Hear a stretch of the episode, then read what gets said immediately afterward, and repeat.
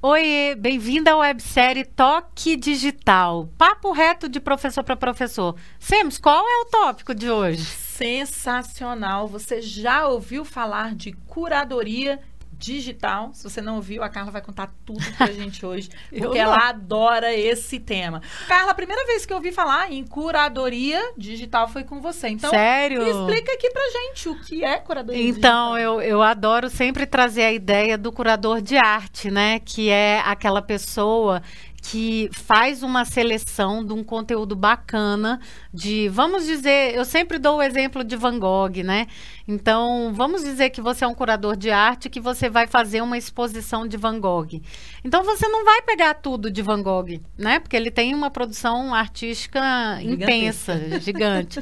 Então, na verdade, você vai pensar no que é, é essa exposição que você vai fazer, o seu público e a partir daí você cria esse essa uma linha, vamos dizer assim, uma linha artística, editorial, né, com as melhores peças de Van Gogh para representar um período, para representar talvez uma cor, é, porque ele tem muito isso, né? Ou uma fase específica é, de criação dele e tudo mais.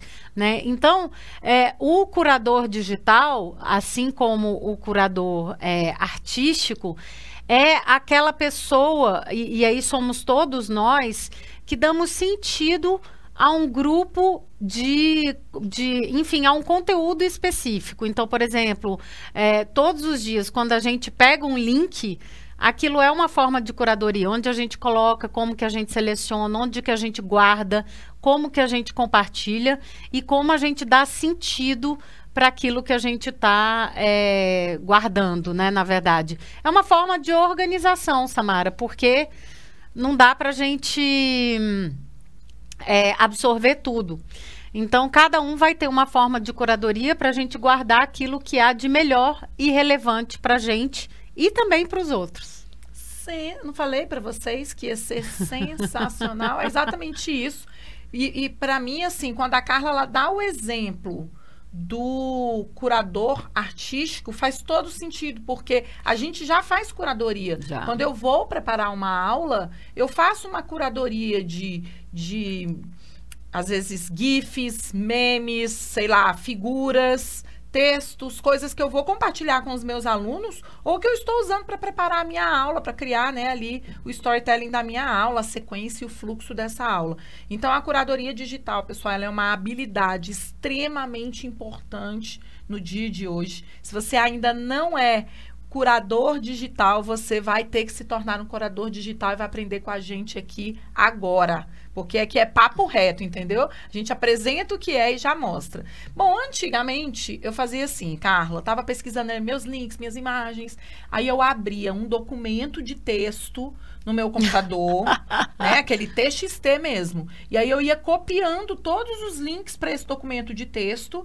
E eu já go sempre gostei de categorias, então eu tinha categorias já específicas, né? Aula de mecânica. E eu tinha lá todos os links daquele conteúdo de mecânica que eu trabalhava. Mas parece que tem um jeito mais fácil de fazer isso. Quando chegou o favoritos do computador, que ele se aperta assim, salvar nos favoritos, eu comecei a usar, mas eu queria que você desse as suas dicas para a galera que está aqui com a gente. Hoje. É, essas são formas, todas formas rudimentares, vamos dizer assim, de curadoria digital e fazem sentido, tá? Então, por exemplo, até hoje, até hoje não, acho que a maioria, não sei se você que está aí com a gente, faz isso, mas ter um grupo de WhatsApp só com você mesma, você chama alguém, depois põe só você mesmo e, e tem um grupo. Mandar por e-mail para você mesmo. Só para mandar ou por e-mail ou colocar no próprio grupo de WhatsApp que é o seu, né? Que é você. Então, isso são formas, eu diria, meio que é, básicas, é, rudimentares no sentido de serem básicas, né? De curadoria. Só que hoje em dia, o que você tem que fazer para a curadoria trabalhar para você é você ser mais eficiente na forma de curadoria e fazer uso de é, plataformas digitais que vão te ajudar nisso. Né? Então, por exemplo, hoje uma bem famosinha que está aí, que a gente tem até tutorial, depois é só procurar, é o Wakelet. O Wakelet é uma forma de curadoria digital que você guarda em murais, né, Samara? Então você tem ali os murais e você pode separar por tópico, por, enfim, por período, por é, o que você quiser, né? Então dá para fazer muito isso. E lá tem coleções, então você eu, pode. Eu acho ela muito parecido com o Pinterest. Com o Pinterest, assim, porque o Pinterest ele é uma rede social. Ele é mais social né? ainda. Mas também você pode fazer curadoria. Você salva ali as imagens numa pastinha. Essa pastinha pode ser só sua, pode ser pública. Isso é uma forma de curadoria. Agora o Wakelet ele fica é, profissionalmente quando você mostra para as pessoas também, ele fica mais interessante, porque você vai ter meio que um painel, como se fossem vários post-its ou várias uhum. anotações. E é engraçado isso, Carla, porque a diferença do que a gente fazia antes, é, que eu anotava no papel, mas você já me contou que você imprimia. Imprimia, tá, já até saiu no toque digital, né? eu imprimia. links. Então, milhões. Assim, não tem problema. O problema é como fazer isso de forma mais rápida e como também fazer a internet trabalhar para a gente. É. Porque, no fundo, no fundo, o que a gente quer é usar a tecnologia para agilizar processos. E aí eu nunca vou me esquecer é, de ferramentas que você já trabalhou com a gente que fazem isso. Mas tem uma que eu amo que é para pesquisa científica, que se chama Mendeley. Então, todas uhum. as vezes que eu vou escrever um artigo, alguma coisa, eu vou ao Mendeley e eu salvo os links dos artigos que eu estou lendo para escrever o meu no Mendeley. O que, que o Mendeley faz, Carla?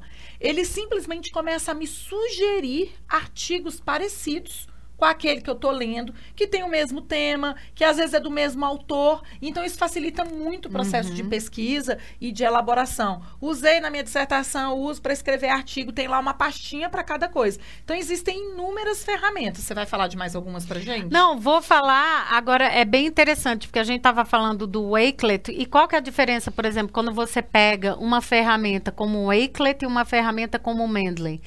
O Mendeley, ele, ele utiliza uma coisa social que é muito interessante, porque ele puxa o que todo mundo está salvando e isso faz com que aí depois os algoritmos trabalhem para te trazer outras ideias. Verdade. Que é assim, por exemplo, que a Amazon funciona. A Amazon também você faz curadoria, você não faz? Você não claro. faz sua, sua listinha lá, claro. o seu wish list, sua listinha Inclusive, de desejo? Quiser, tá lá. Então, isso é uma forma de curadoria também, entende, uhum. Sams? Mas ela é muito mais social. O Wakelet, ele é muito bom de organização, mas, por exemplo, qual que é a diferença do Wakelet para o Pinterest? O Pinterest, ele também tem a mesma lógica do Mendeley que tem no acadêmico. O Pinterest tem essa coisa do social, que ele não só organiza, quer dizer, você organiza do jeito que você quer os seus murais, mas ele tem essa coisa de você achar e de você e, e também de te mostrar coisas que são relevantes para você. Então, é, tem plata essas plataformas, principalmente essas sociais, que já são muito robustas no sentido de trabalhar com algoritmo, machine learning e tudo mais, que trazem para frente o que é, muita gente, milhares de pessoas estão salvando também. O que é bom o que é bom e, e, o que é ruim. E aí, por né? isso que a curadoria não é simplesmente você organizar, é você saber filtrar, é, né? É e aí, o filtro, o que, que a gente tem que ter um cuidado na curadoria, que é importante.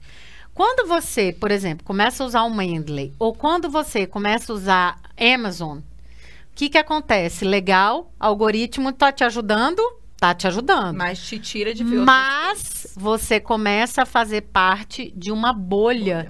e de um viés até é, cognitivo e de pensamento. Só aparece para você o que você acredita. Isso. Só aparece para você o que você isso, concorda, porque é o que você curte, é o que isso. você leva. Então isso sair dessa bolha inclusive é bem complicado, bem difícil você conseguir, né, Carla? Você tem dicas para isso, eu tenho certeza. Não, Sems, e é isso que eu ia falar. Então, por exemplo, é, quando você faz isso, você acaba. É bom, né? Porque você está filtrando e as outras uhum. pessoas estão trazendo. Então, nesse sentido, a tecnologia é muito boa, mas você também tem que começar a navegar em outras bolhas Senão você vai ter um pensamento muito enviesado. Você muito. perde o contraditório. Exatamente. Você perde a capacidade de discordar até das outras coisas. E aí, eu esses dias estava escutando um podcast maravilhoso da Marta Gabriel, que eu amo. Uhum. E, e ela falou uma coisa muito interessante, que é o seguinte tudo que a gente precisa em termos de aprendizado em relação à tecnologia é pensamento crítico. É isso que a gente tem que ter e que a gente tem que ajudar os nossos alunos a desenvolverem também. Então, quando você está fazendo a curadoria, primeiro, claro, você está ajudando o sistema, você está ajudando o coletivo, mas você também tem que ter o cuidado e o pensamento crítico para ir em outros, navegar em outras nuvens, em outros mares, para que você não tenha esse enviesamento e consiga ter várias perspectivas. Então, por exemplo, o que, que acontece comigo? Vou dar uma dica, tá, Samara? É, tem autores que eu sou fã uhum. e, e, sempre cito, Marta Gabriel um Seth Golden e tudo mais. Poxa, eu tô com eles, eu tô salvando coisa deles, então qual que é a tendência? Vai aparecer vai coisa relacionada coisa relacionada. e relacionada à rede deles, né? O que, que eu faço? Eu começo a buscar outras redes. E, e, assim, eu começo a ver é, pessoas que têm autoridade, influência e tal na área que eu estou buscando, mas que tenham visões opostas que tenham outro tipo de visão e tudo mais. E aí isso aí vai ampliando o seu repertório e a forma como você faz curadoria. Inclusive, Carla, vai ficando muito inteligente. É exatamente isso, pessoal. A chance de você cair dentro da bolha, primeiro que ela é muito grande, tá? A chance de você cair numa bolha que tem o mesmo viés ideológico e visão de mundo que o seu também ela é gigante, agora dá pra gente sair dela. Essa é a dica. E com curadoria digital dá para você sair mais ainda, porque você pode começar e aí o que eu sempre faço é o seguinte, existem hashtags, que é uma forma ah, isso que eu ia falar de também. fazer curadoria, né, no Twitter, principalmente o Instagram tem e o Facebook agora tem também, é que você pode escolher isso inclusive para ter, ter conteúdo de bolhas que são diferentes da sua. Porque senão a gente nunca vai conseguir ter o contraditório. É muito fácil a gente viver num mundo em que todo mundo concorda com a gente, que os, os autores, os pesquisadores, tudo que chega até mim é apenas para comprovar aquilo que eu acredito. Então a gente precisa sim abrir é, esse esse leque de poss possibilidades com curadoria digital. Então, por exemplo, eu tenho boards no Pinterest que são só de coisas que eu não curto muito, que eu discordo, mas que eu continuo acompanhando, porque senão eu sinto que eu vou perder a minha capacidade é, de enxergar o lado não tão bom das coisas, né? Olha só que a gente é de tecnologia, nós adoramos tecnologias, usamos todos os dias, incentivamos, mas nós sabemos os riscos que elas trazem aí de viés, é, de grande exposição para crianças. Se a gente não se posicionar com relação a isso, aí a gente não precisa se preocupar mais, né? Porque a máquina, o machine learning, já está fazendo as escolhas. Então, a gente precisa muito trabalhar isso internamente e externamente. Nós precisamos, Carla, e vou puxar o gancho agora, ensinar os nossos estudantes a fazer curadoria digital, porque eles já estão na rede. Né? É, na verdade, você pode se perguntar: será que eu preciso fazer, ensinar os meus alunos a fazerem curadoria? Sim. Nem a gente, nem os nossos alunos sabem organizar o conteúdo no meio digital. E aí, para você, professor, eu acho que o primeiro ponto é esse: é você arranjar formas eficientes por meio da tecnologia, que a tecnologia trabalhe a seu favor, para você começar a se, a se, organizar digitalmente. Você só vai conseguir evoluir se você realmente conseguir se organizar digitalmente, porque as coisas vão ficar mais rápidas, mais fluidas, você vai encontrar o material que você precisa de uma forma mais inteligente e eficiente. Em relação aos seus alunos, mais ainda. Eles não sabem, eles estão em todo lugar e em lugar nenhum.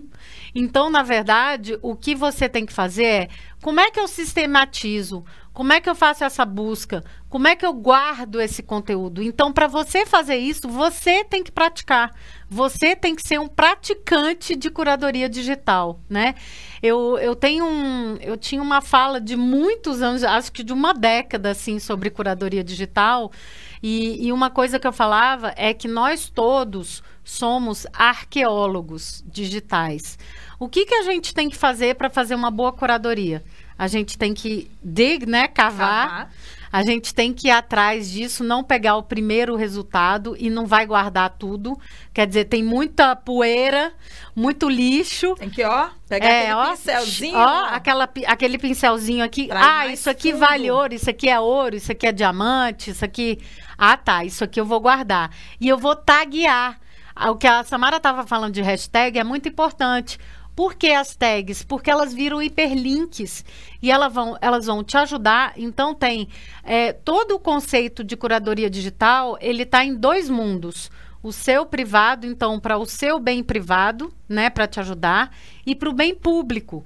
Então, quando eu tagueio, eu tagueio para me ajudar achar aquele conteúdo, mas eu também tagueio para um fim coletivo, que é eu estou dando para a rede a minha contribuição do que eu acho importante. E aí a gente faz essa parte da arqueologia, de cavar, de achar essas é, pedras preciosas que aí sim a gente compartilha com o mundo, né? E dá sentido para elas também, porque não é só colocar lá. É como que eu agrego aquilo que eu estou vendo e que eu estou juntando de uma forma que faça sentido para o mundo. É isso, Semos. Eu acho que é bem nessa pegada aí. E sim, temos que ensinar nossos alunos a serem curadores, arqueólogos digitais. Para fechar com chave de ouro, então, Carla, três dicas para quem nunca fez curadoria digital começar a fazer agora. Ah, eu acho que a primeira dica você pode começar na rede que você já está. Então, vamos dizer que você seja um usuário frequente do Instagram, né? Que tal você começar a, primeiro, a seguir as hashtags, porque você pode seguir Sim. as hashtags, né? E um outro jeito legal que poucas pessoas usam dentro do Instagram para curadoria e que é fenomenal, Samara, Salvar. É o salvar Post. aquele o, o botãozinho, É a bandeirinha. Quando você salva, eu tenho, você tem, eu tenho Muitos. várias coleções. Eu tenho assim, eu tenho co- coleção de, eu, eu escrevo assim, ó, a minha coleção de inspiração, de aprendizagem, de áreas de interesse, por exemplo, marketing, de é, coisas sobre Google for Education, coisas sobre aprendizagem digital. Então, você pode criar lá coleções lá dentro. Então, se você é um usuário do Instagram, começa com o Instagram fazendo uma curadoria lá dentro. Se você está no Face, a mesma coisa e tudo mais. Uma outra dica, a segunda dica aí que eu deixo é você começar a ter um, um, um fluxo, é, um, um processo que é seu e aí é único. Se você me perguntar como eu faço curadoria e como a Samara faz curadoria, é totalmente diferente. Mas é você ter o seu processo de curadoria. Então, por exemplo, quando o link chega, onde que ele vai ficar? Onde que eu vou armazenar ele? E aí fica a minha super dica que eu amo, que é o Pocket, né? Que tá no computador, tá no celular, é um aplicativo. aplicativo e é web também, que aí eu guardo e o principal é você taguear. Se você quer achar uma coisa nas redes, é você taguear. Vou só dar um exemplo rápido antes da gente encerrar. O meu filho passou um ano é, fora, né? Fez intercâmbio e tudo mais. Aí eu criei, eu me, eu fiz um projeto, eu me forcei a fazer algo para manter o contato com ele e também como memória e registro daquele momento, porque a curadoria também é isso, é um legado que você deixa de um momento passado que você viveu, né? Porque quando você faz curadoria, o presente já virou passado, né? Exatamente. É, o que, que aconteceu? Eu, eu fiz uma tag específica para essa minha ideia que eu tinha e eu fazia um post para o meu filho todos os dias. E eu taguei todas as fotos, é, os, todas. O, o tempo que ele não foi 365 dias, eu acho que foi um pouco menos, mas todas as fotos foram tagueadas do dia que ele saiu daqui de Brasília e do dia que ele voltou. Então, era Né? uma foto, uma mensagem, Uma mensagem coisa, sempre tinha. E com a, com a hashtag que você criou para esse projeto. Então, hoje em dia, quando você quer revisitar, Eu Você só coloco no. Instagram o, a, a tag, que é uma tag única, que também é legal. O que, que é uma tag única? É simplesmente você pesquisar uma tag e ver se alguém já usou essa tag. Claro que hoje é muito mais difícil, mas dá para fazer. Uhum. E aí essa tag única, então hoje eu consigo reunir tudo isso. O Muito que, que é isso?